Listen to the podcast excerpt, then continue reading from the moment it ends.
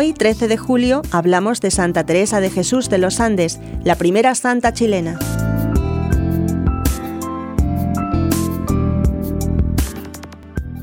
Santa Teresa de Jesús de los Andes nació en Santiago de Chile el 13 de julio de 1900, en el seno de una familia profundamente religiosa. Fue bautizada con el nombre de Juana Enriqueta Josefina de los Sagrados Corazones Fernández Solar. Juanita, como familiarmente se le llamaba, tenía grandes deseos de recibir a Jesús en la Eucaristía y se esforzaba en prepararse bien para recibir a Jesús. Desde su primera comunión comenzaron una serie de locuciones que continuarían después en su corta vida. Hizo sus estudios en el Colegio del Sagrado Corazón. Profundamente afectiva, se creía incapaz de vivir separada de los suyos. Sin embargo, asumió generosamente la prueba de estudiar en régimen de internado los tres últimos cursos como entrenamiento para la separación definitiva que consumaría el 7 de mayo de 1919, ingresando en las Carmelitas Descalzas de los Andes jovial, alegre, simpática, atractiva, deportista, comunicativa, sus compañeras la querían como una amiga a quien respetaban y en quien veían algo especial. Cristo fue su ideal, su único ideal. Se enamoró de él y fue consecuente hasta crucificarse en cada minuto por él.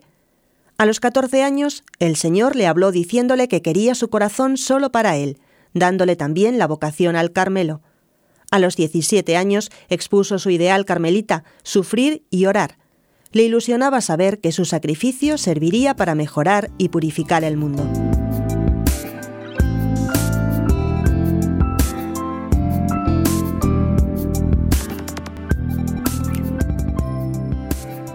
El 7 de mayo de 1919 ingresó en el pequeño monasterio del Espíritu Santo en el pueblo de los Andes, a unos 90 kilómetros de Santiago.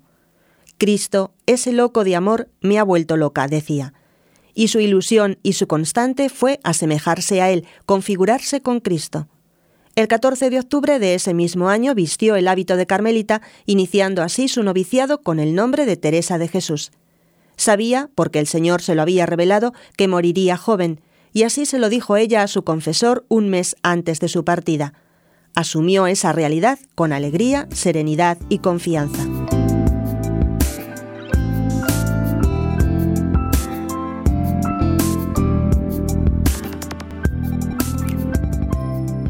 Segura de que continuaría en la eternidad su misión de hacer conocer y amar a Dios, escribió Para una carmelita la muerte no tiene nada de espantable. Va a vivir la vida verdadera. Va a caer en brazos del que amó aquí en la tierra sobre todas las cosas. Se va a sumergir eternamente en el amor. El 2 de abril, Viernes Santo, cayó gravemente enferma, un violento ataque de tifus. El 6 de este mismo mes hace su profesión religiosa en artículo mortis. El 12 de abril, después de muchas tribulaciones interiores e indecibles padecimientos físicos, murió santamente a los 20 años de edad y solo 11 meses de Carmelita.